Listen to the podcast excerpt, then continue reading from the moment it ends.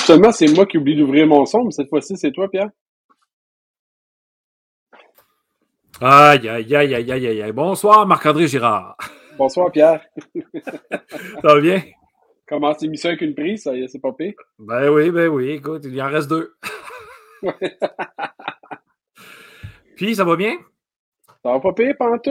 Euh, de retour de relâche. Oui, nouveau défi. Nouveau défi. Puis aujourd'hui, j'ai fait une superbe découverte vraiment qui m'a marqué. Puis on va, on s'est dit qu'on allait en reparler dans deux semaines, mais j'ai découvert les. C-F-E-R. Je suis allé visiter ça aujourd'hui. J'en ai eu dans mon école, puis j'ai rencontré des profs absolument incroyables. Puis euh, on va, de toute façon, je ne vendrai pas plus la messe là, mais euh, comme je t'ai texté euh, cet après-midi, je pense que j'ai, j'ai, viens de voir exactement ça pourquoi j'ai décidé de faire une carrière en éducation.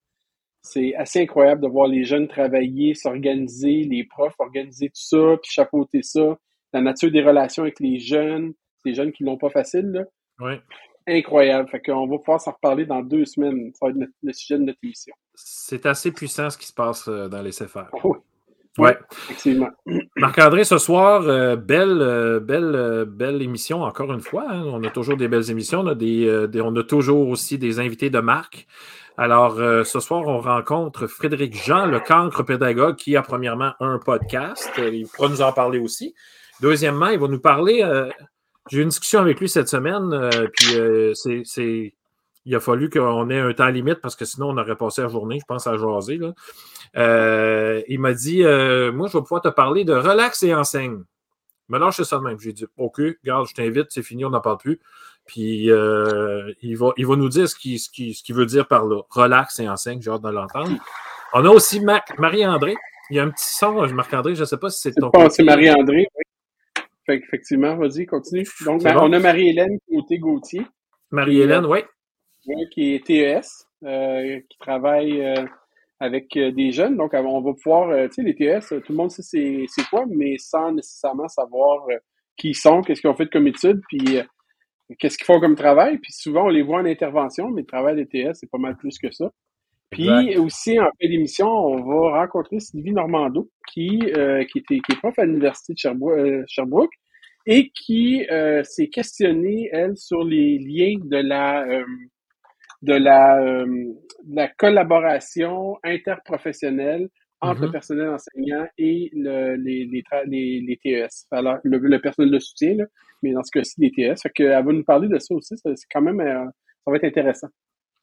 Et avant de commencer tout ça, ben, les belles les annonces comme d'habitude. Donc, ceux et celles qui nous écoutent présentement, vous pouvez commenter en dessous de, je ne sais pas si vous êtes sur YouTube ou sur la page Facebook du Centre d'apprentissage Ludoka.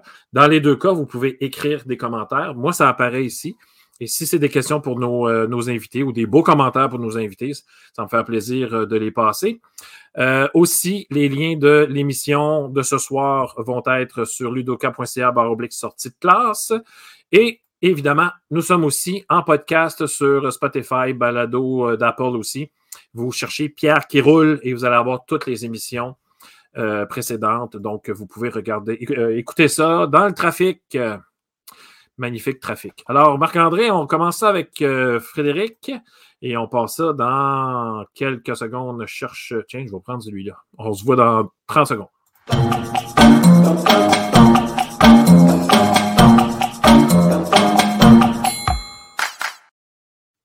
Ben, La fée clochette! Changer de page. oui, c'est ça. J'ai choisi le, thème humour. Ouais. c'est une bonne idée. Pas pire, hein? C'est une bonne idée de parler d'éducation avec légèreté puis humour. Puis, euh, écoute, pendant que je vous écoutais attentivement, messieurs, euh, Marc-André, euh, CFR, ça attire mon attention parce que chez nous, à Victoriaville, on a CFR nommé Maurice. Puis je veux juste ouvrir une petite parenthèse. Moi, j'ai un jeune que je pensais avoir perdu. Là. Euh, on se disait, il fait pas son secondaire, il se ramasse en prison. Puis je me suis ramassé euh, nez à nez avec le jeune. C'est fou comment il était allumé. Puis il m'expliquait ce qu'il faisait, puis il était content. Puis il y avait même des collaborations avec Hydro-Québec, parce qu'Hydro-Québec, on, ramassait mm-hmm. les pylônes, puis il défaisait ça pour les revendre encore à Hydro-Québec. C'est... Euh, c'est une belle chose. J'ai hâte que tu en parles. Je vais écouter ça avec attention, Marc-André. Oui, mais ça va être le 23 mars. Puis le CFER, euh, Victoriaville, c'est le premier au Québec. Hein? Je ne sais pas si tu savais. Là, Normand Maurice, c'est un des instigateurs. Fait que je présume que si le CFER s'appelle Normand Maurice, ça veut dire que Normand Maurice n'est plus. Ah, il est décédé là, dans le début des années 2000 ou un peu avant. Ouais. Mais on a la journée Normand Maurice depuis, depuis, euh, depuis qu'il est décédé. Là. Fait qu'une journée par année, on, on met nos, mettons, nos déchets dangereux euh, devant la maison, puis il y a du monde qui vient chercher ça. Puis, ah on oui? Oui, oui, euh, c'est. Victo, c'est, euh, c'est, on appelle ça le père de la récupération, si on veut. Là. Fait que, ah ouais? Euh, on, est, on est assez fort là-dessus. On est, on est, on est, on est même très fiers. Puis pour terminer. Vous pas les pères de Poutine, par exemple. Non. C'est Drummond, ça. Je veux pas me rentre pas là-dedans. Je suis de Valleyfield. Fait que moi, je suis très neutre là-dedans. Je suis comme un Suisse, là, gars de... ouais. Puis pour terminer avec le, le, sujet des CFR, moi, j'ai eu affaire à aller au, au CFR de Bellechasse à quelques reprises dans le temps que je travaillais pour Didacti. Là, puis euh, écoute, il y a des profs là-bas, des... c'est magique, qu'est-ce qui peut se passer là. On va voir ça dans deux semaines. La semaine prochaine, on va parler, vite comme ça, une petite parenthèse pendant qu'on parle des autres semaines, on va parler de données probantes. Oh. Ouais. données probantes en éducation. Alors, à voir la semaine prochaine. Donc, euh, Frédéric, relax et enseigne. Ah, oh, tellement je, veux, je veux juste, tu sais, là, je vais parler aux stagiaires de ce monde qui s'en vont à l'éducation. J'en ai une stagiaire qui vit des moments euh, ardus, qui travaille fort, puis qui c'est mm-hmm. pas facile. On s'en est même parlé entre nous autres avant le début du live. Là. Euh, puis, elle s'en va vers un maestrum. Vous savez, c'est quoi un maestrum? Je vous apprends rien. Vous avez été dans le milieu d'éducation aussi. Puis ça, c'est ça, là, si ça va bien, ça dure minimum cinq ans. Hmm. Cinq ans de stress intense, cinq ans à la nouveauté, gérer la nouveauté. Tu sais, c'est pas parce que tu as fait quatre ans d'université que tu es prêt, jour un, optimal, et que tu as besoin de beaucoup d'aide. Puis, sais, fort heureusement, moi, je suis chanceux au centre de service scolaire des Bois-Francs, il y a du mentorat. J'en ai fait un peu, puis ça, ça aide, ça, ventile un peu. on a des, des conseillers pédagogiques extraordinaires qui nous aident aussi également. Fait que c'est de ne pas avoir peur de demander de l'aide. Ça, c'est une des premières affaires. Mais une autre chose aussi, c'est que quand on vit dans la tempête comme ça, le stress au quotidien, on devient addict à ça. Et on s'en rend pas compte. Addict au stress? Ça veut dire qu'on on s'alimente? on s'alimente, on est addict, puis quand ça va trop on bien. Se flagelle, on, se flagelle, c'est ça que tu dis? Inconsciemment, je te dirais oui, Pierre. Mm-hmm. On essaie de chercher ce rush-là, puis on ne devrait pas le faire. Puis, tu sais, je ne suis pas en train de lancer des rushs à personne. Je suis juste en train de constater quelque chose. Ah oui, on jase. Là. On jase, OK, parfait. Ouais. Fait que, tu sais, euh, Marc-André, Pierre, en début d'année, on a eu deux mois de vacances, deux mois de congé qu'on se paye, c'est vrai, il faut que je rectifie. Là.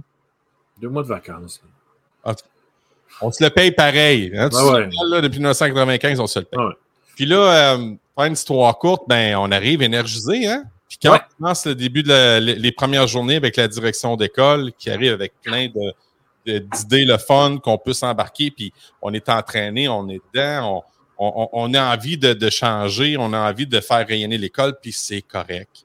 À un moment mm-hmm. donné, on n'est plus capable. Il y en a qui ne sont pas capables de dire non. Fait que sont dans le rush. Ils vont chercher le rush de ça, de s'accomplir. Puis ils arrivent au mois de novembre, puis ils sont à terre. Ouais.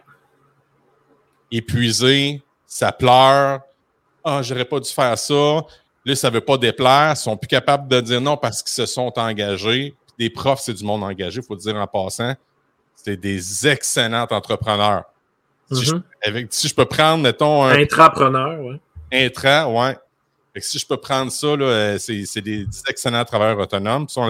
On, s'en était déjà parlé, mais on ne s'en rend pas nécessairement compte, les, les, copains, qu'on cherche ce rush d'adrénaline-là. Hein?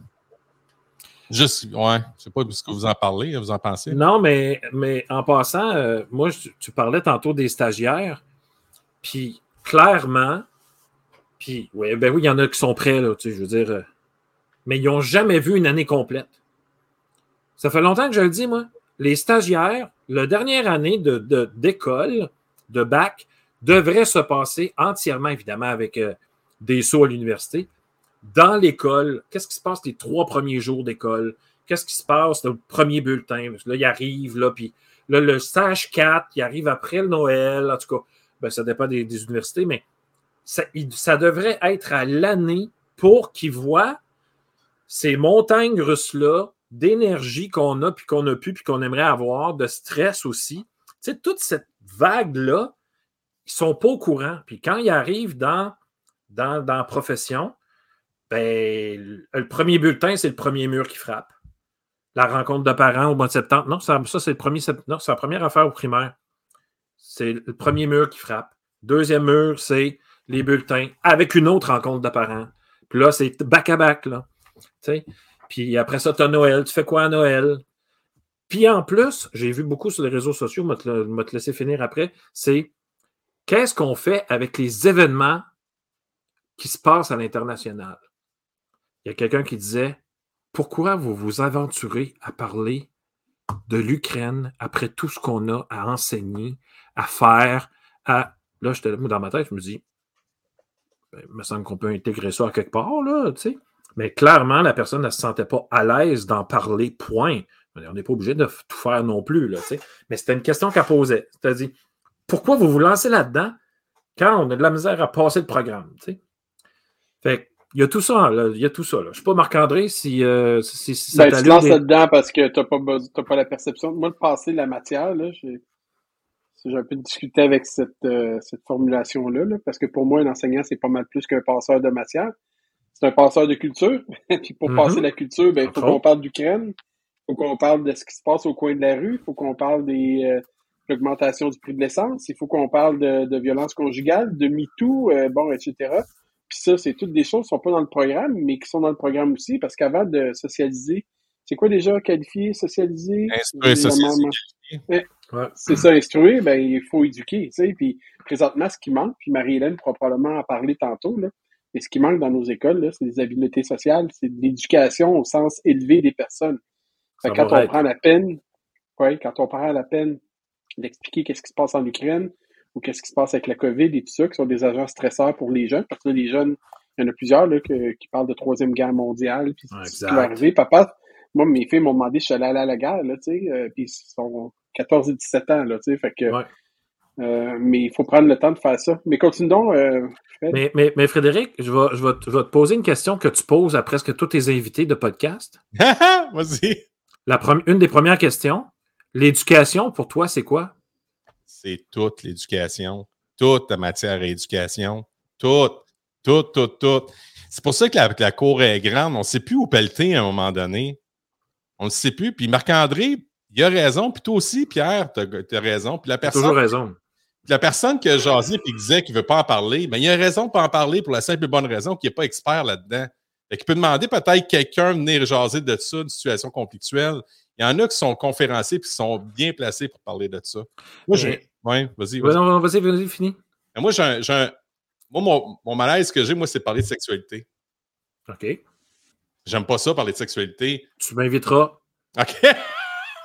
fait que nous autres, on engage une, une, une, une, sexologue qui vient parler des, des, des, la période plus critique, mettons, des, des, des, des Quelle période? J'aime pas ça. Boum! non, mais. Ah non, non, moi, ça passait par là. Hein. Oh là là là là, moi, les gars, là. Euh, ah, ben là, c'est dégueulasse. Hey, c'est dégueulasse? Comme toi, le pompon, le grand, c'est ben, dégueulasse. Moi, je pense qu'en tant que direction d'école, en tant, en tant que leader, en tant qu'enseignant, on a toutes on a toutes nos certaines limites qu'on peut ben outrepasser, c'est sûr, c'est correct, là, mais hum. en même temps, il faut, faut, faut, y aller avec éthique, puis l'éthique est super importante là-dedans. Puis, tu sais, pour venir à ce que vous dites, euh, messieurs, avec euh, les histoires de frapper un mur, puis tout ça, ben, j'ai jasé dans mon podcast avec Stéphane Allaire, qui, qui était déjà été recteur de l'UCAC, là. Lui, il a fait un, espèce de livre sur les choses qui peuvent arriver pour un nouveau prof d'université. Puis là, il va, les murs qu'il peut traverser pour qu'il puisse se préparer. Et tabarouette, on, après avoir discuté ensemble, on s'est jasé après. c'est bien intéressant. Tu peux-tu faire quelque chose pour les enseignants, ben oui. du secondaire et du primaire? Puis il est justement, justement en train de plancher là-dessus.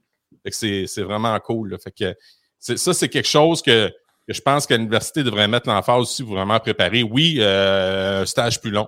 Ça, je serais d'accord. Un stage à l'année. Oui, oui, oui. C'est comme un stage opératif que l'Université de Sherbrooke le font pour hmm. certaines choses.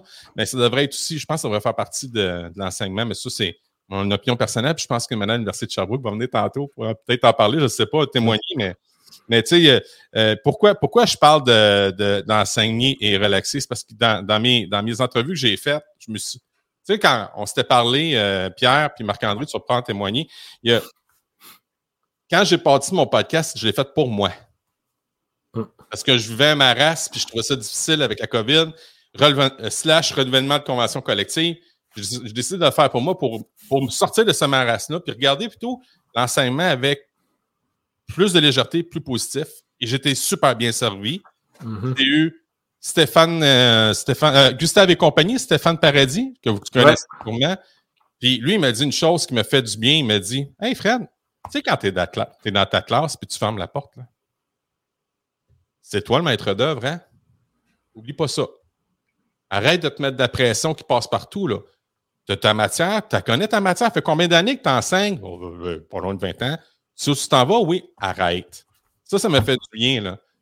Euh, puis ça ne veut pas dire que je fais mal mon travail. Je ne suis pas en train de dire go, go, syndicat. je ne suis pas là, là. Je suis juste en train de dire arrêtons de mettre de la pression. Là, On sait ce bon pour notre enfant. Et ça, c'est comme les journées que j'ai essayé de planifier, parce qu'il paraît qu'il faut planifier. Moi, je capotais là-dessus, je voyais mes collègues planifier, puis c'était carré, puis Là, moi, j'essayais de planifier, puis là, j'ai dit, il faut que je fasse de quoi? Il me semble je suis en dehors de la cause, mais solide. Là, là je planifiais des affaires. le matin, je voyais arriver, bon, il y avait de première neige.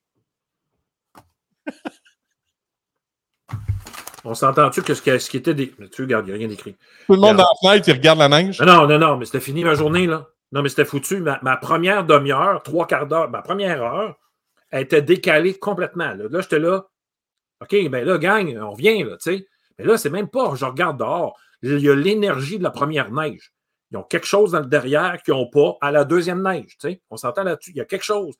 Et là, j'essayais de, de, me battre. Au début de ma carrière, j'essayais de me battre contre la première neige. je veux dire, tu peux pas faire ça. Là. À un moment donné, il faut que tu lâches pris. Tu fais comme c'est. Ben, neige 1, pierre 0. Tu sais, je viens de perdre. non, mais je viens de perdre un combat ce matin. Et là, c'est là que ça commence à spinner. Quand est-ce que je vais faire ce que j'avais planifié? Hmm. Et vous irez voir l'entrevue que j'ai faite avec Jean-Pierre Kounen dans justement l'année passée avec euh, Sortie de classe. Puis lui, il fait beaucoup d'inclusion dans son école, dans sa classe, en fait. Il en faisait, il était rendu à la retraite. J'ai dit, Monsieur Kounen, quand vous faites l'inclusion comme ça, comment vous faites passer le programme? Comment vous faites pour arriver à la fin? Il m'a dit, Pierre, on arrive toujours à la fin. Mmh. Mmh, mmh, ça, c'est majeur. Puis je vais même te rajouter, je vais même te rajouter ce son-là. non, non, c'est. Oui, on arrive toujours parce qu'on sait où est-ce qu'on s'en va. T'as bien raison. Exact, exact. Puis ça, c'est difficile pour des jeunes qui commencent. Puis ça, la première neige, c'est un autre mur. C'est niaiseux, là. C'est niaiseux, là. La première neige. C'est pas un tremblement de terre. Et, tu sais. L'Halloween. L'Halloween. Le Valentin. Ben, c'est ça. Poisson d'avril. Tu sais, je veux dire, c'est ça? La poisson d'avril, moi. Hey, Bref, la vie. Non, non, mais, non, non, mais la poisson d'avril, moi, j'essayais de ne pas être là, Je prenais une journée de congé. Là. Pas, ça me tapait ses nerfs, mais solide. Là. mais ça, c'est moi. Là, je veux dire. Mais reste que, tu sais, prévois pas grand-chose ta journée-là. mais ben, toi, toi, ouais, vas-y, continue. Toi, toi, Frédéric, euh, après toutes ces années d'enseignement, euh, bon, tu parlais des stagiaires, là. T'as-tu justement, je dirais, mettons, tes trois, tes top 3, on n'en s'est même pas parlé avant, là, puis je, te prends peut-être euh, de cours. on va, tes top 3 conseils à donner aux futurs profs qui arrivent en enseignement. Ben, premièrement, relax et enseigne. OK, mais ça veut dire quoi? Là, ça veut dire d'accepter peut-être de pas tout savoir. Une des choses. Tu sais, de faire dire de faire dire des je le sais, là. Ouais. Tu sais, vas-y que la vulnérabilité, essaie de ne pas tout savoir, puis peut-être reconnaître qu'on a merdé, ça en serait une. Faire des erreurs, avouer l'erreur. Puis demander de l'aide. Ah, celle-là aurait dû être en premier, je pense. Ben là, c'est parce que j'improvise, tu me Non, non, je sais, je t'ai mis ça, je mis ça dans les dents, là, solide. Là. Ben oui, là, en passant, Marc-André est parti parce qu'il y avait un problème d'écran. Fait que faut, faut euh, on va étirer un petit peu. Non, mais on n'a pas besoin d'étirer, mais bon. Euh, écoute, mais c'est vrai, de, demander de l'aide, puis oui, tu sais, ce que euh, Paradis, François? Euh, tu, tu, Gustave? Stéphane, Stéphane, oui, de Gustave. Stéphane, Ouais. Stéphane, il a dit quand ta porte est fermée, tu sais, c'est toi maître d'œuvre, mais en même temps, quand ta porte est fermée, tu te retrouves toute seule. Aussi. Tu as raison. Tu as tout à fait raison. Demander de l'aide, là, tu sais, avec le mentorat, là, c'est pas un euh, signe de faiblesse. Puis il y a des, des, des, des enseignants, des nouveaux, des novices qui disent toujours Qu'est-ce que la direction va passer de moi? Mm. Mais il, il va être hyper content. Tu sais, tu- tu- Ouais. tu- toute direction veut qu'en tant que leader, que tu grandisses ta barouette puis que tu deviennes un meilleur enseignant. Demander de l'aide, c'est le step number one, tu l'as bien dit. Hmm. Ah, regarde, j'ai un beau commentaire qui vient de Mathieu Martin. Pas nécessaire de tout connaître. Les élèves sont là pour trouver des réponses et des stratégies. Hey, Mathieu. Puis en passant, Gisela te dit que tous les, tous les conseils que tu as donnés là, c'est bon pour tous les enseignants, pas seulement pour ceux qui commencent. Ah, c'est vrai. Donc, euh, je pense qu'il Euh, y en a qui ont à apprendre de ça. Là. Mathieu, ça, me- ça ça me touche ce qu'il dit parce que je vais t'expliquer quelque chose. L'année passée, j'étais en pandémie, arrêt de service trois semaines. J'ai un jeune qui parle en anglais pratiquement pas, parce que moi, je suis en Mhm. intensif et qui participe plus ou moins, il y a de la misère. On arrive en ligne, je ne sais plus quoi faire. C'est nouveau pour moi. Puis je dis à mes jeunes, Can you help me out? Mm. J'ai juste lancé ça, puis le jeune qui parle moins, il dit, ben, on préfère du Minecraft for Education. Je n'avais jamais fait. Je dis, OK, show me. Hey, écoute, il s'est mis à parler en anglais. Toi, j'ai appris. Tout le monde s'est mis à travailler en équipe. On a fait une ville en anglais avec des noms de rues. Là, il y en a un qui tripait sur, euh, sur euh, mettons, McDonald's. Il s'est fait un McDonald's. On n'en revenait pas. On n'en revenait pas. Ben, il, puis, puis il était en, en santé en passant celui qui euh, il tripait sur McDonald's. Mhm. Mais, mais tu sais, j'ai trouvé ça le fun. Puis en plus, ce qu'il faisait les jeunes, c'est qu'après ça, ben moi, je me promenais avec eux autres. Puis ils m'expliquaient, là. Euh, si je vais aller au McDo, puis euh, je suis au poste de police, je fais comment? Et voilà. Et voilà. Par les Stings, là, on, est, on venait de. euh, il venait de grandir, le gars, puis, euh, puis ça, puis juste en disant Eh, Je sais plus quoi faire, j'ai besoin d'aide. OK, Mr. Friday, we're gonna help you. Tu sais, puis il était, il était content de le faire. OK, il t'appelle Mr. Friday? Oui, parce que tu sais, mon surnom, c'est Vendredi Man. Hein, fait que pour moi, tous les jours, c'est un vendredi. Ah, c'est le fun, j'aime ça. J'aime ça, C'est ton mon affaire. Je mon attitude. C'est pas toujours facile. Non, c'est pas toujours facile, mais tu as raison. Si tous les jours étaient vendredi, euh, c'est ça qu'il faut faire. Hey, euh, Frédéric, Oui. euh, Marc-André vient de revenir. Frédéric, merci encore pour ta participation. C'est vraiment incroyable. Comment on fait pour te retrouver, là? Parce que tu as des super bons invités dans tes podcasts? Oh, qu'on- ben c'est facile. Spotify, le camp pédagogue est là. Puis sur Facebook, le camp pédagogue, puis The Dork Teacher. The Dork Teacher, il est ça en anglais sur euh, toutes les plateformes là, de balado. Excellent. Alors, à partir d'aujourd'hui, on relaxe et on enseigne. Mhm. Puis, euh, advienne que pourra, il arrivera, il arrivera ce qui arrivera. Parfait. Salut tout le monde. Hey, Et on à arrive toujours à la fin. Il hey, fallait que tu me montres ça, cette bidule-là, là, de, de, de, de- avec tous les petits sons. Là. Non, non, mais j'ai bien vu que c'est ça, là, mais euh, Avec On plaisir. on s'en reparle. Ah oui, tu en es super performant. Attention à toi, Frédéric. Ciao! Ciao. Et on continue, euh, Marc-André. Ça va mieux? Euh, Oui, ça va, l'ordinateur, c'est bon? Ouais, j'ai des problèmes de Bluetooth, là, avec mes écouteurs. Je sais pas ce qui se passe. Ma souris fonctionnait pas. euh, Bon. j'ai reparti à ma machine. Il n'y a rien de mieux qu'un off-on, comme on dit en bon français. Ouais, c'est ça. On continue avec euh, notre première invitée, ben, notre deuxième en fait, euh, une technicienne en éducation spécialisée, Marie-Hélène, tout de suite après ceci.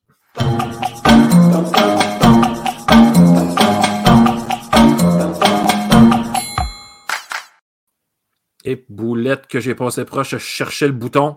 J'étais là, je dis voyons, voyons, il est où le bouton? Dis, voilà, j'ai trouvé. Marie-Hélène, bonsoir. Bonsoir. Ça va bien? Ça va très bien, vous? Oui. Oh-tu? Ah. bon. My God, tu t'as fait vieillir mon cœur d'une couple d'années. Bon. On, on- on passe, on passe au-dessus? On reprend ça. On prend ça. Ça va bien, Marie-Hélène? Ça va très bien, toi.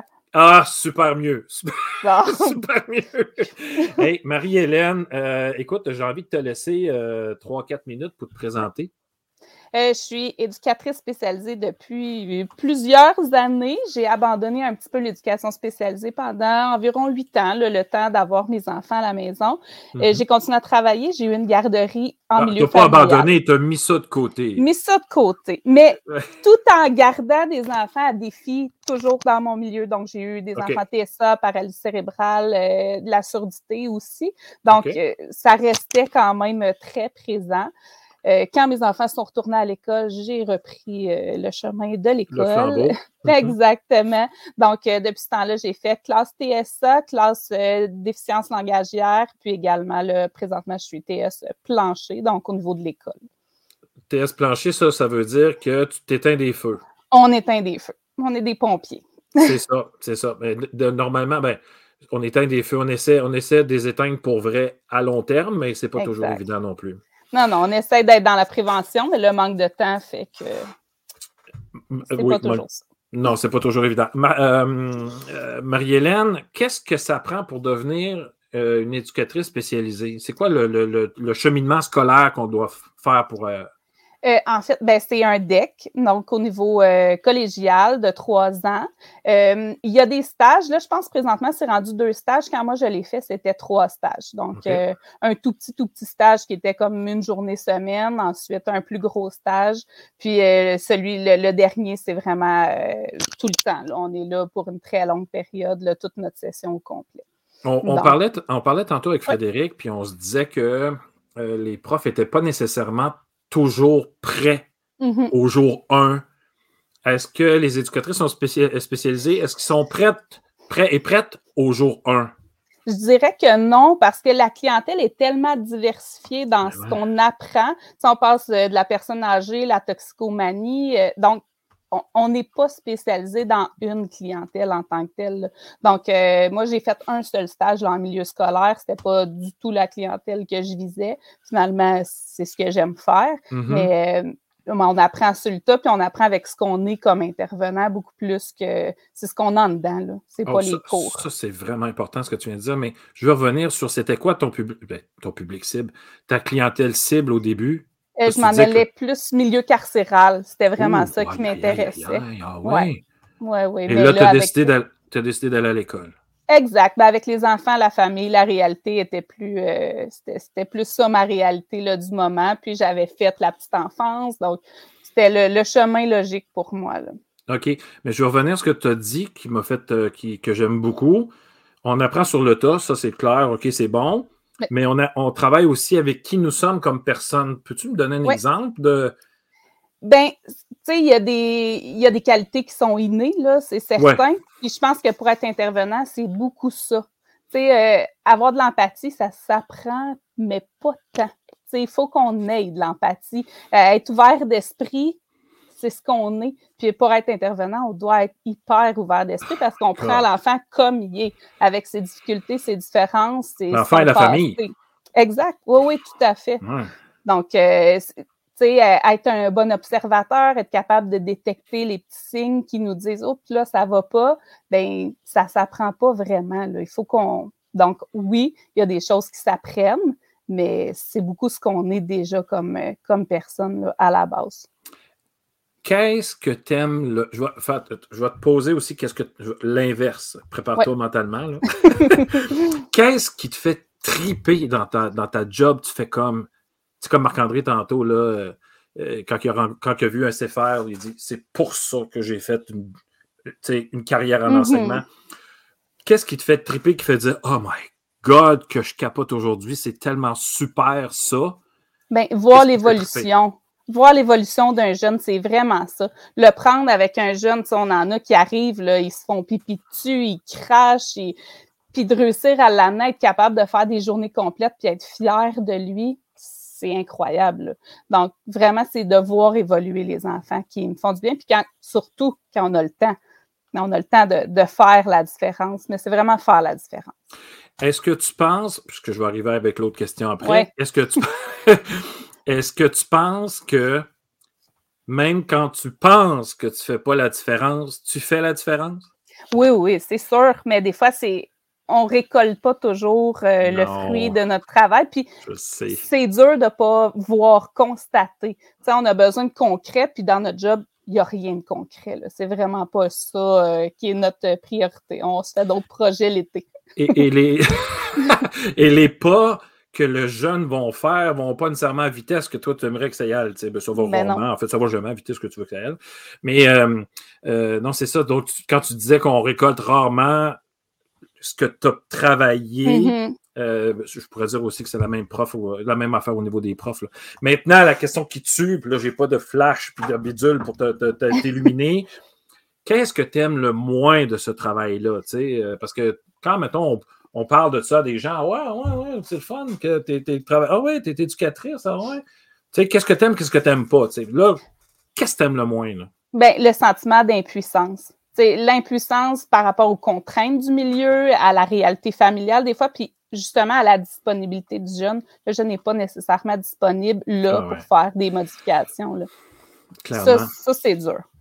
Ouais, puis euh, moi, je connais quelqu'un qui, qui, qui euh, ben en fait, comme j'ai enseigné 20 ans, là, de temps en temps, quand les parents sont séparés, mm-hmm. il y a une problématique de l'enfant, puis il y en a un des deux qui veut pas de diagnostic, qui veut pas de, de test, qui veut pas, qui veut même pas qui, te rencontre. Mm-hmm. Ça peut arriver, ça, là aussi. Là, mais par la force des choses, à un moment donné, tu n'auras pas le choix, là, mais ça arrive des choses comme ça là, en éducation. Ben, oh oui, puis il faut les prendre où est-ce qu'ils sont rendus, puis les amener à cheminer en étant. Les parents, c'est essentiel à notre travail, donc il faut qu'on collabore avec eux. Il faut qu'on reconnaisse qu'ils connaissent leurs enfants, puis parce que ça, c'est souvent négligé là, de dire moi, je le sais, moi, j'ai. Non.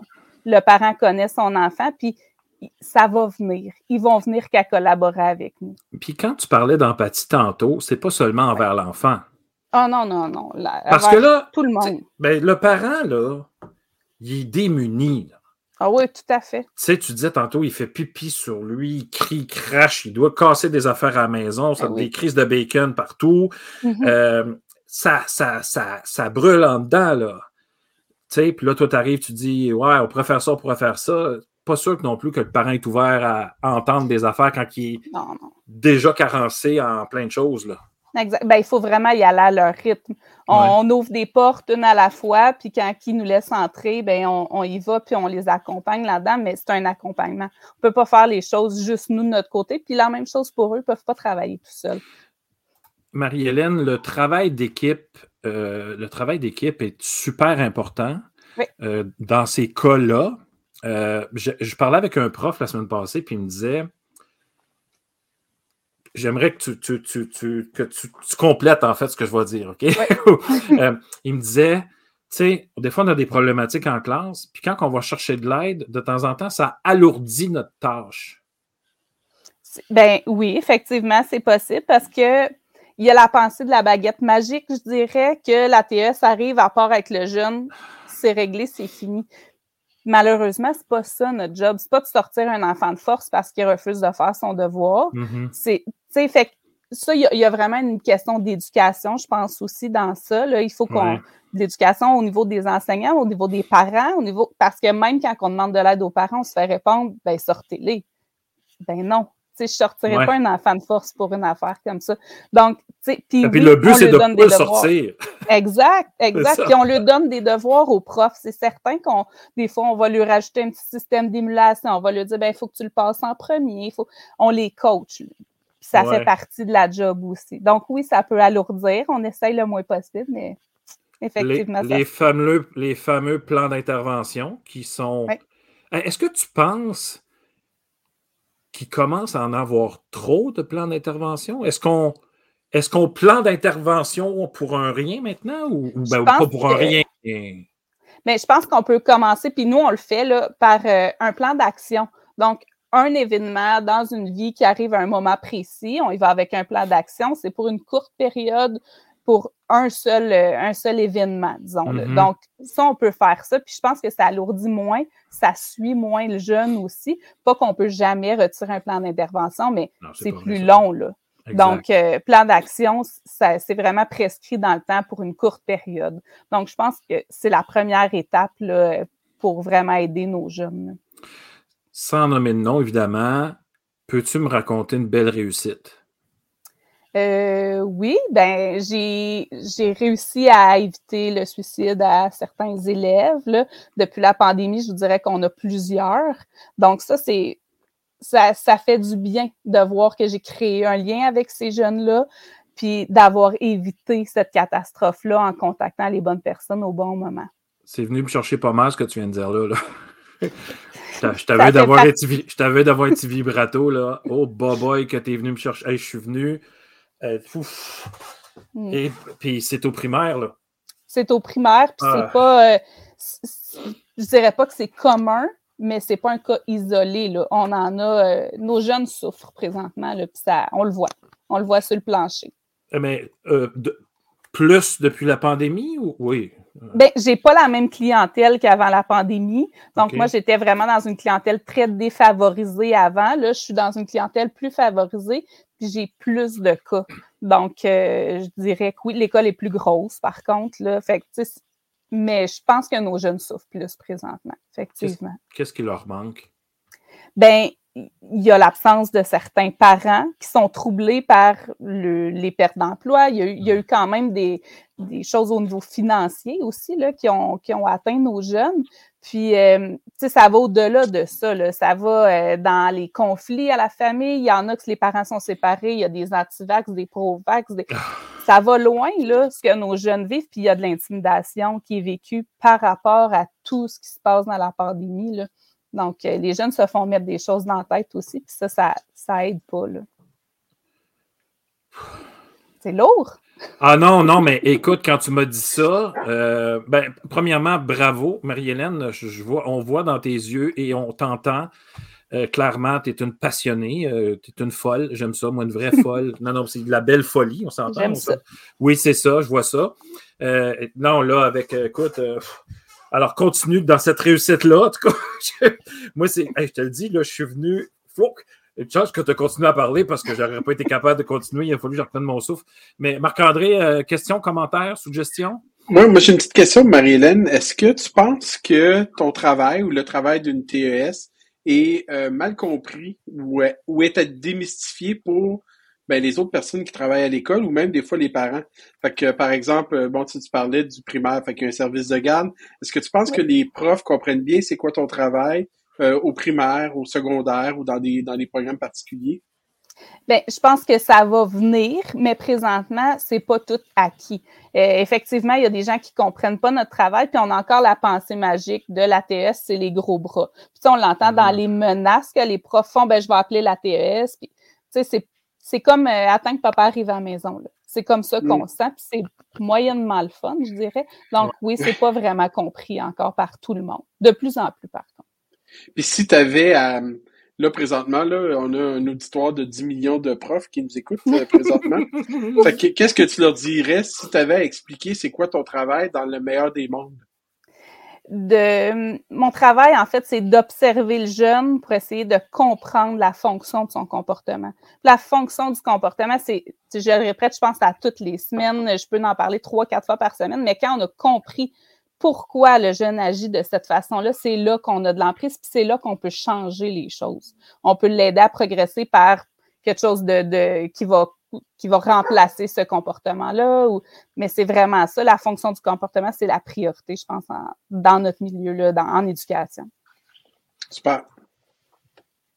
Ben, on va pouvoir voir euh, tantôt, c'était ça l'idée de d'inviter la professeure Normando mm-hmm. qui, elle, a travaillé sur la collaboration entre les enseignants et les TES. Donc, il y a toute la question de la communication, de la compréhension des enjeux communs, puis du rôle de chacun.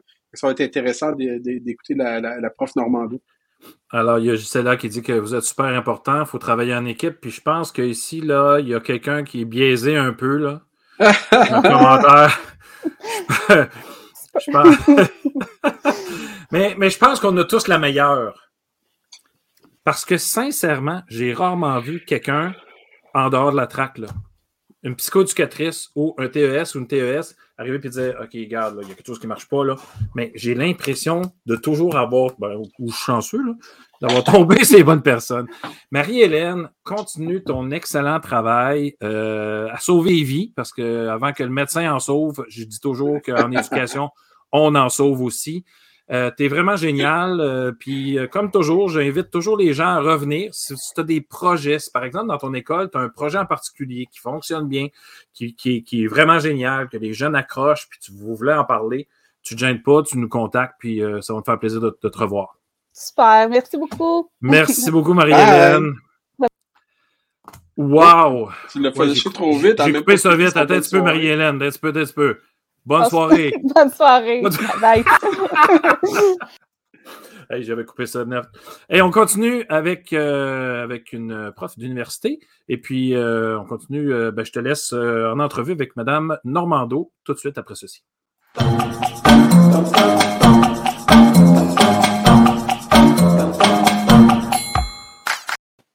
Brouille-Boutier met au service de la communauté scolaire et de la petite enfance sa passion de la pédagogie et son expertise technique pour vous présenter des outils qui contribuent au développement global des enfants. La nouvelle plateforme bbpédago.ca propose du contenu exclusif développé par des spécialistes des domaines disciplinaires sous forme de vidéos. Vous y trouverez une foule de capsules gratuites sur des sujets pédagogiques pertinents et du contenu premium pour vos besoins en formation continue. bbpédago.ca, c'est la plateforme vidéo incontournable du monde de l'éducation. Visitez-nous sur bbpédago.ca.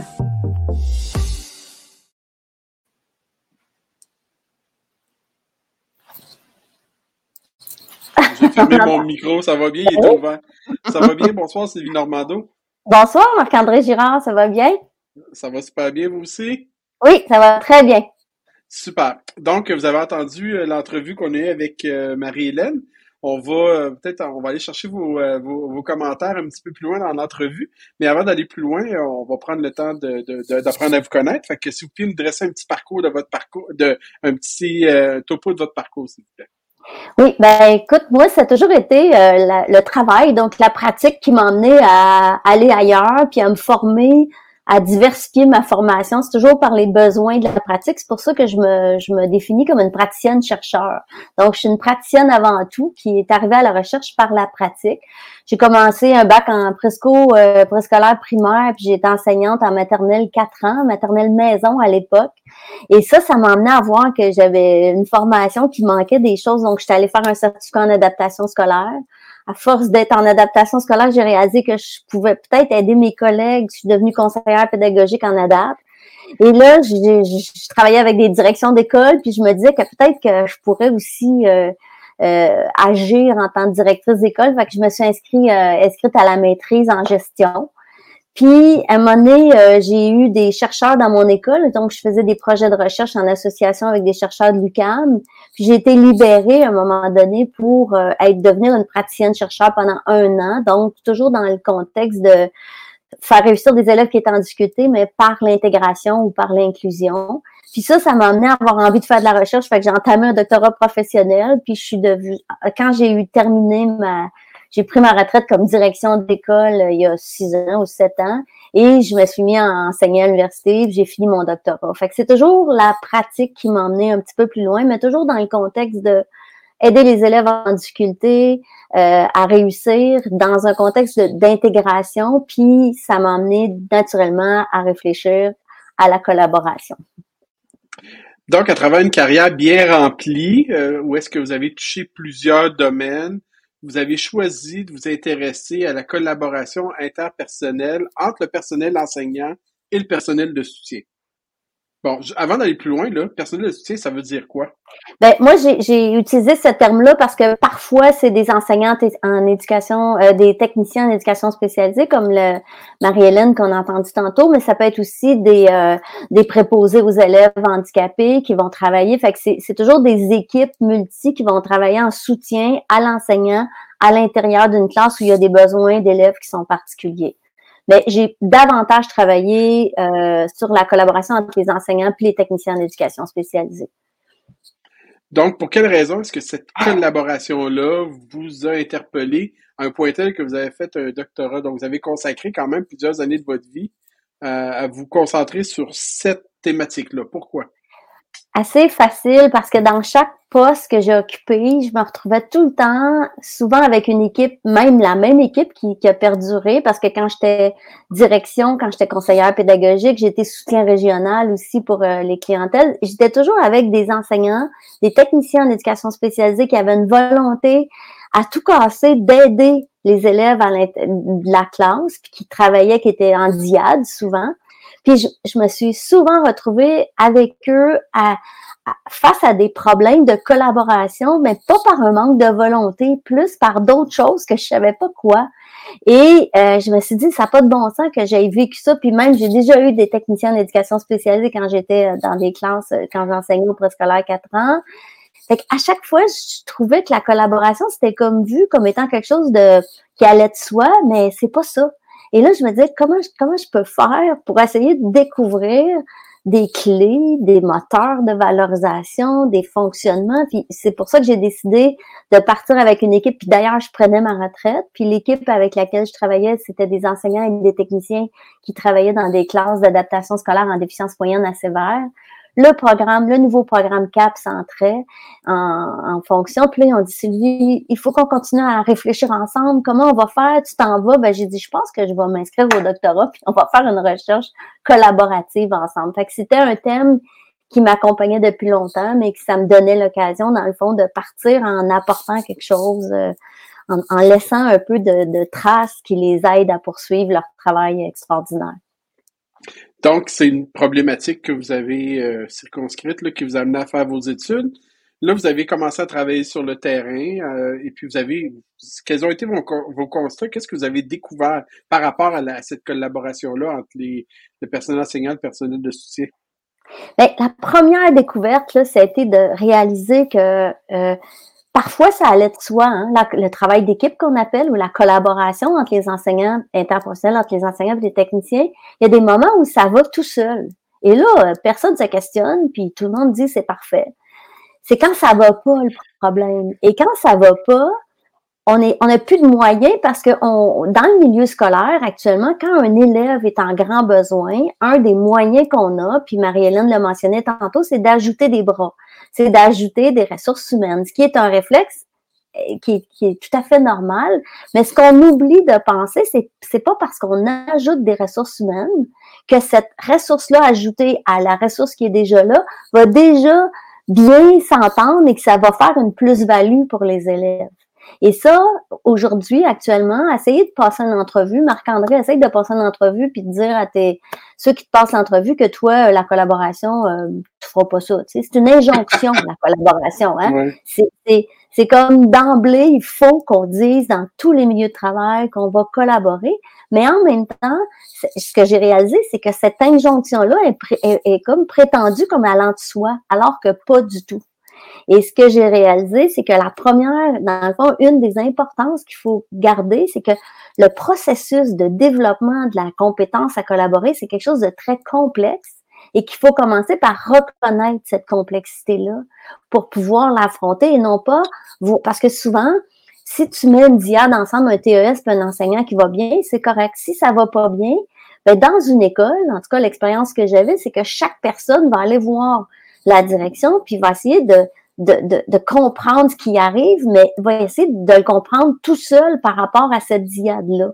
Et moi, ce que j'ai j'ai eu comme constat, c'est qu'il faut qu'on prenne la diade ensemble et qu'on travaille de façon courageuse sur vraiment qu'est-ce que c'est que la collaboration pour eux dans un premier temps, qu'est-ce qu'ils comprennent des enjeux de la collaboration et comment ensemble ils vont réussir à affronter leurs difficultés. Et ça, ben, il faut qu'il soit accompagné quand ça va pas bien, puis on met peu de ressources là-dessus. On, si ça va pas, on ajoute une TES dans une classe, il y a un enfant en difficulté, ça va toujours pas, on va ajouter encore une autre ressource parce qu'on se dit, c'est comme si on, on oublie que c'est pas vrai que parce qu'on met deux personnes ensemble, que nécessairement la chimie va avoir lieu, surtout quand on parle de partage de travail éducatif. Là, c'est, vraiment complexe. Fait qu'on prend pour acquis que tout le monde on prend pour acquis que tout le monde sait collaborer. Essentiellement, c'est ça. C'est un peu comme à l'école. On, dit aux jeunes, OK, laissez-vous une équipe travailler, mais on leur a jamais montré à travailler en équipe.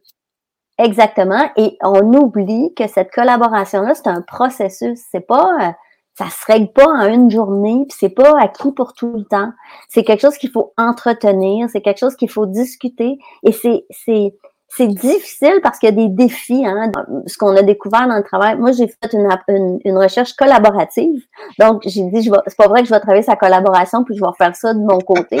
Donc, je vais travailler en collaboration avec les enseignants et les techniciens. Donc, on a une équipe d'environ 7 ou 8 personnes, dépendamment des années, parce que des fois, ça a fluctué.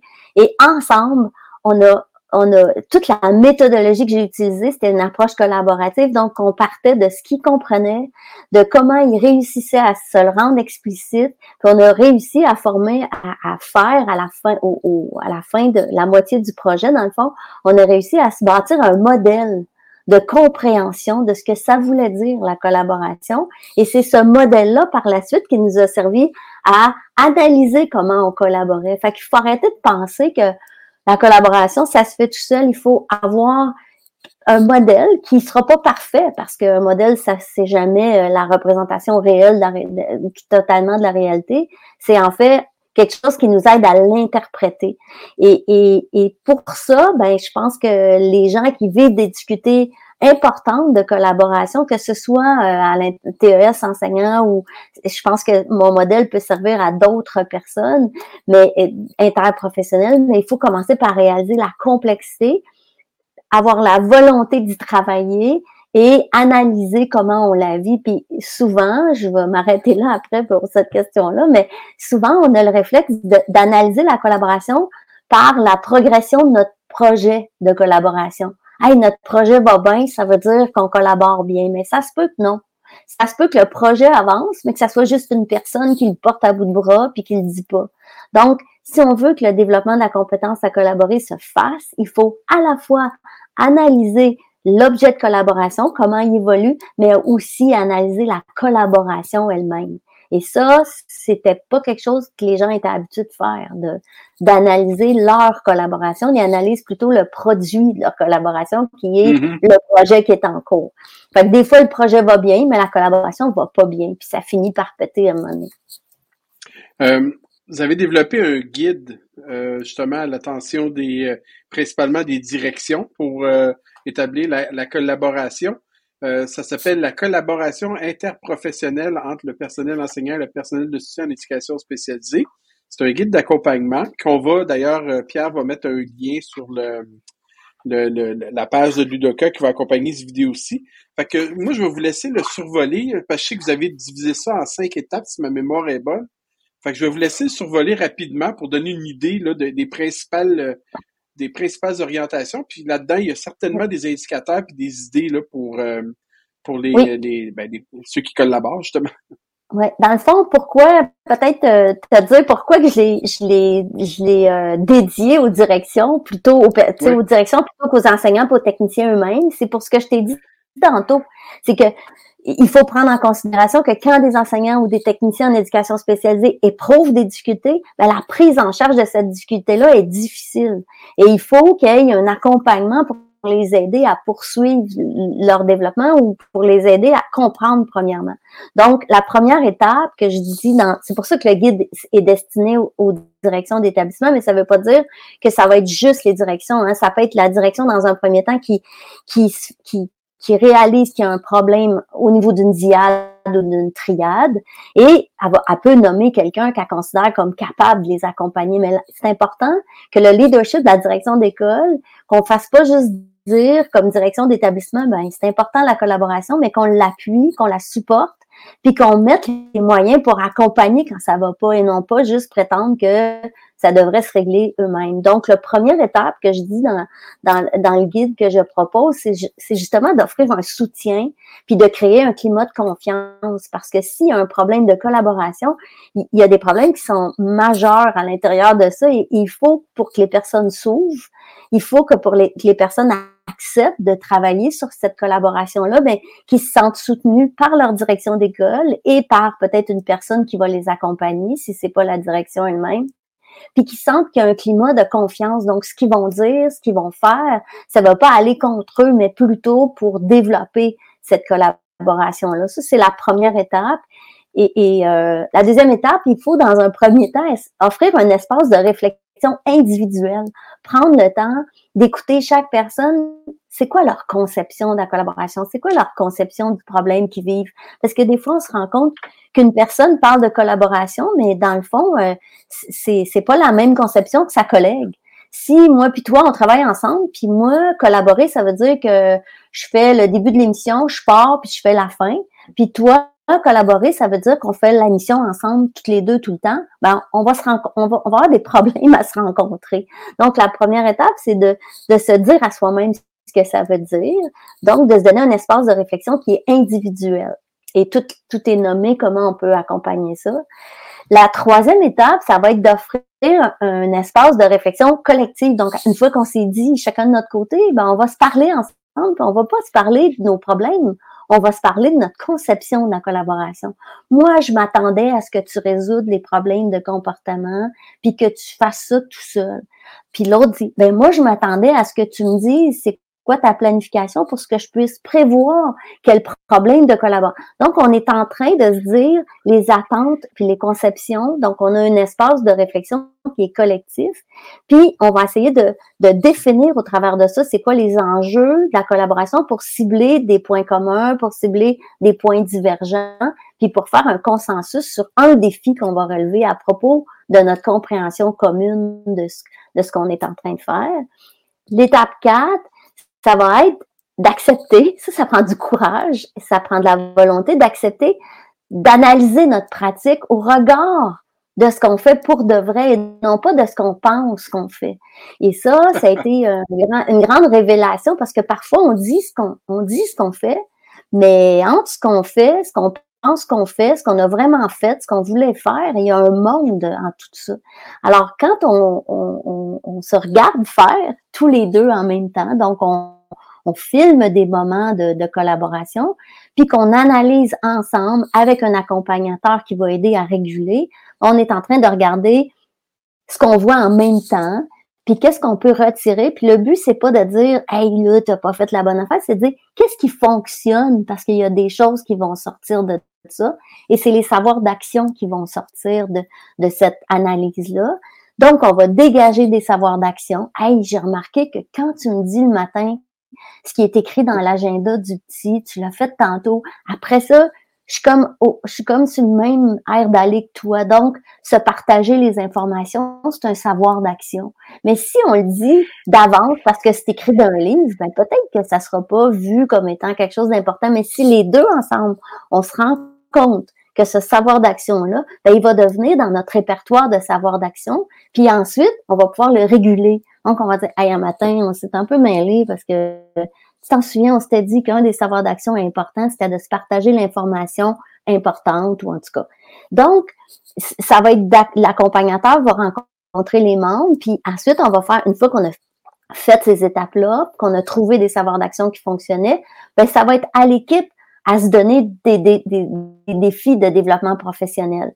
Alors, après ça, on a toute la démarche là, que j'ai expliquée qui explique un peu comment on peut accompagner. Euh, puis, on a des outils qui vont avec chacune des étapes. Donc, on a, je pense qu'après, si tu veux montrer le modèle explicatif, euh, pas cet outil-là, c'est pour la réflexion individuelle. Un petit peu plus loin, il y a le modèle explicatif. Donc, ce modèle-là, il a été fait juste en haut tu peux aller un petit peu plus haut. Exactement.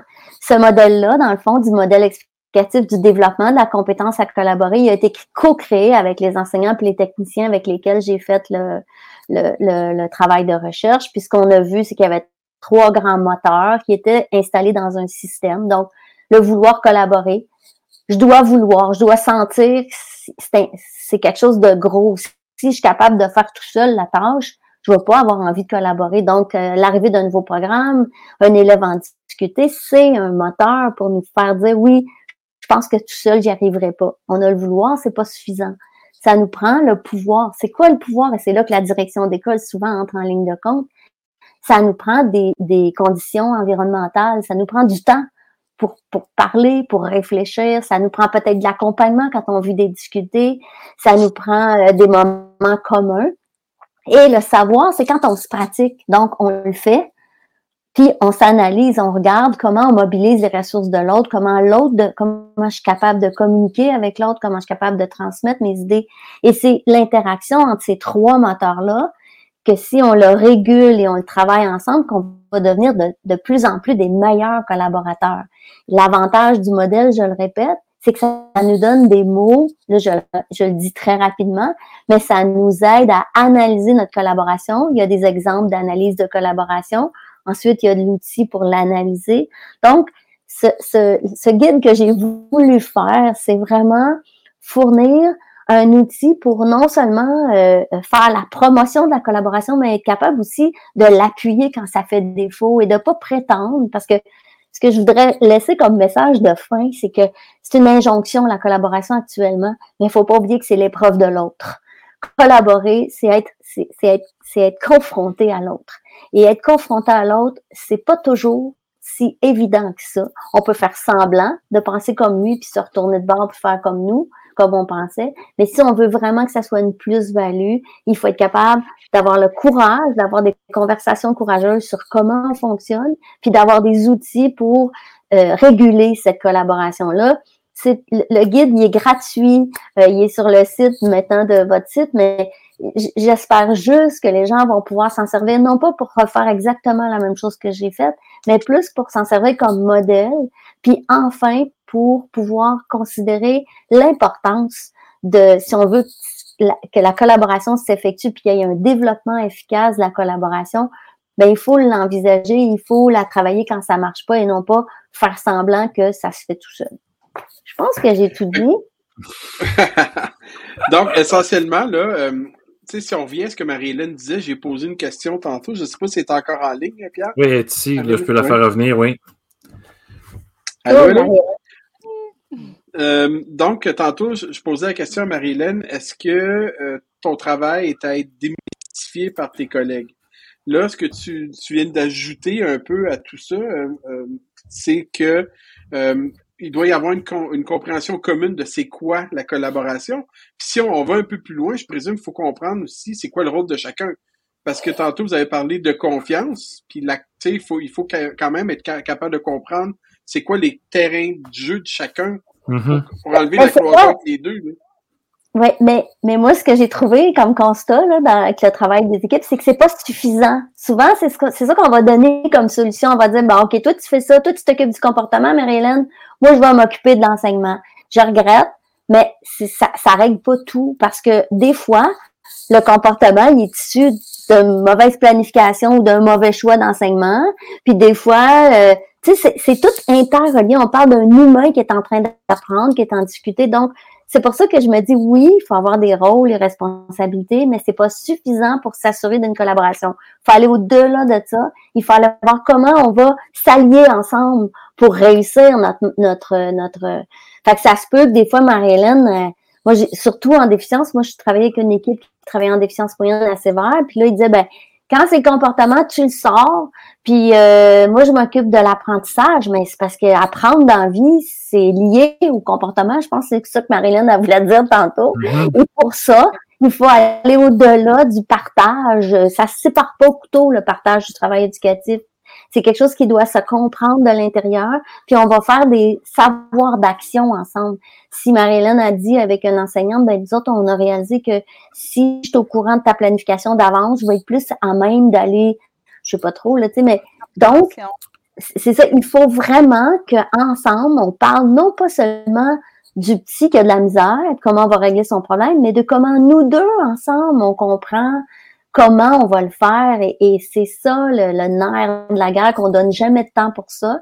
C'est sûr qu'il y a des directions qui vont voir mon guide vont dire elle est complètement folle, mais elle a déjà été directrice, elle est un peu folle aussi, mais c'est certain que c'est un investissement de temps effrayant. Mais si vous saviez le temps qu'on perd à régler des problèmes de collaboration quand il y en a, puis ça avance pas parce qu'on fait semblant que c'est correct. Je pense Marie-Hélène, sans nommer de nom, tu as sûrement déjà vu euh, des diades euh, qui, qui, qui, qui, se prenaient, que ça marchait pas du tout, puis tout le malheur que ça engendre.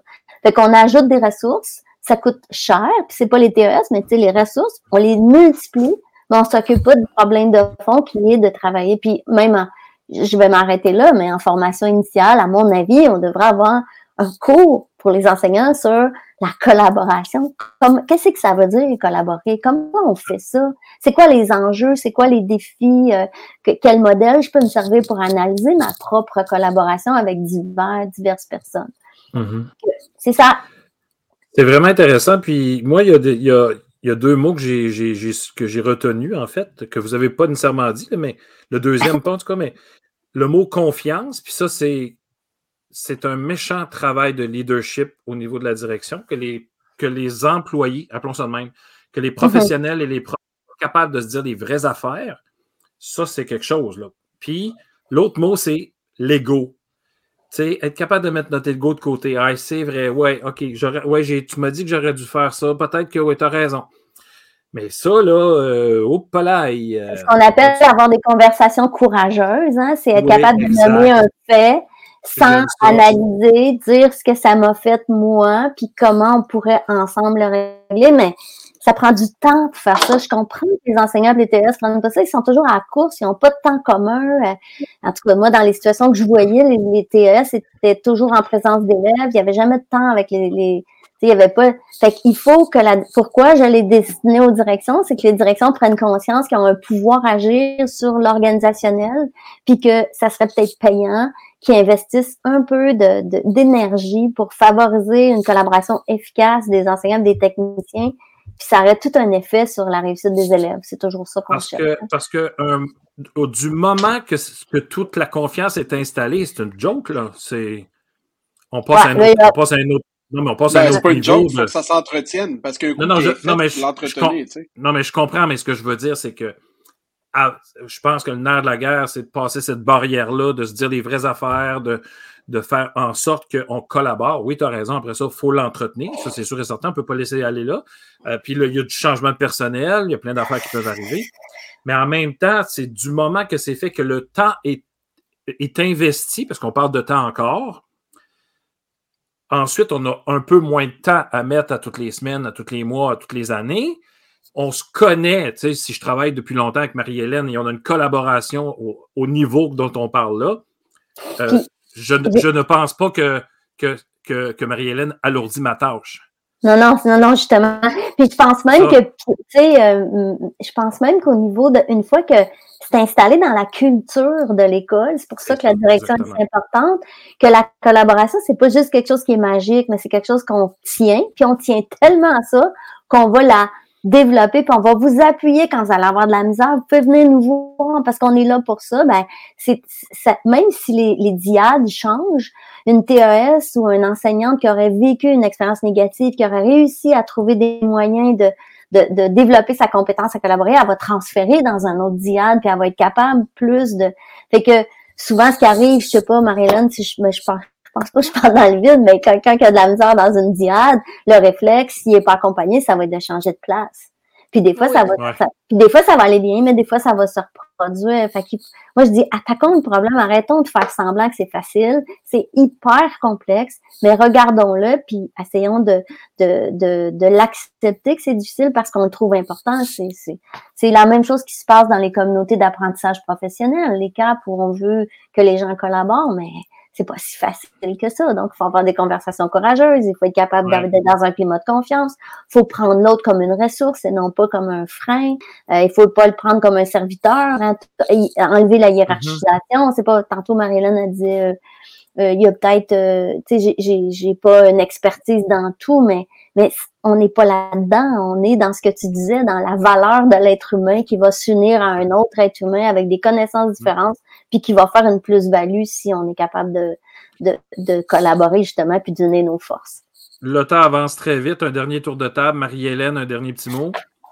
Euh, ben, en fait, là, j'ai trouvé ça super intéressant de tout ce que vous venez de dire. Puis je pense qu'avec le temps, quand l'intervenante devient un peu plus solide, qu'elle a confiance en ses propres interventions, elle est capable d'aller le faire, capable d'aller voir les profs, capable de, de dire, ben moi, j'assume ce que j'ai fait comme intervention, puis à partir de là, un regard est assez. Là. Je dirais la grande majorité de mes profs, ils savent dans mes yeux quand je suis pas d'accord avec l'intervention, puis ils reviennent me voir après mm-hmm. pour valider qu'est-ce que j'ai, qu'est-ce que j'aurais pu faire autrement, qu'est-ce que je l'ai échappé. Ben oui, on l'a échappé, mais on va le reprendre. C'est ça. ça. Excellent. Merci Marie-Hélène. Euh, j'ai fait euh, réapparaître Frédéric parce que je pense qu'il voulait vous inviter euh, à son podcast. Il va faire une pierre deux coups. un dernier petit mot, Frédéric? Ben, oui, puis c'est super intéressant. Autant Marie-Hélène que Sylvie, là, euh, vraiment intéressant. Puis moi, ce que j'ai retenu de la, de la, du dernière intervention avec Sylvie, là, c'est c'est collaborer, c'est être confronté à l'autre. Ouais. C'est majeur. Hey, excuse, là, tu me déçois. Absolument, tu mets une petite musique en arrière, là, tu fais juste. Hey, je pourrais, là, je préfère. Merci beaucoup, Frédéric, de ta présence ce soir. Merci beaucoup, Marie-Hélène. Merci beaucoup, Madame Normando. Et puis, euh, l'é- l'émission est en, est en reprise, évidemment, sur le site Internet à partir de demain. Là, je, je règle ça ce soir, en podcast aussi. Marc-André, dernier petit mot?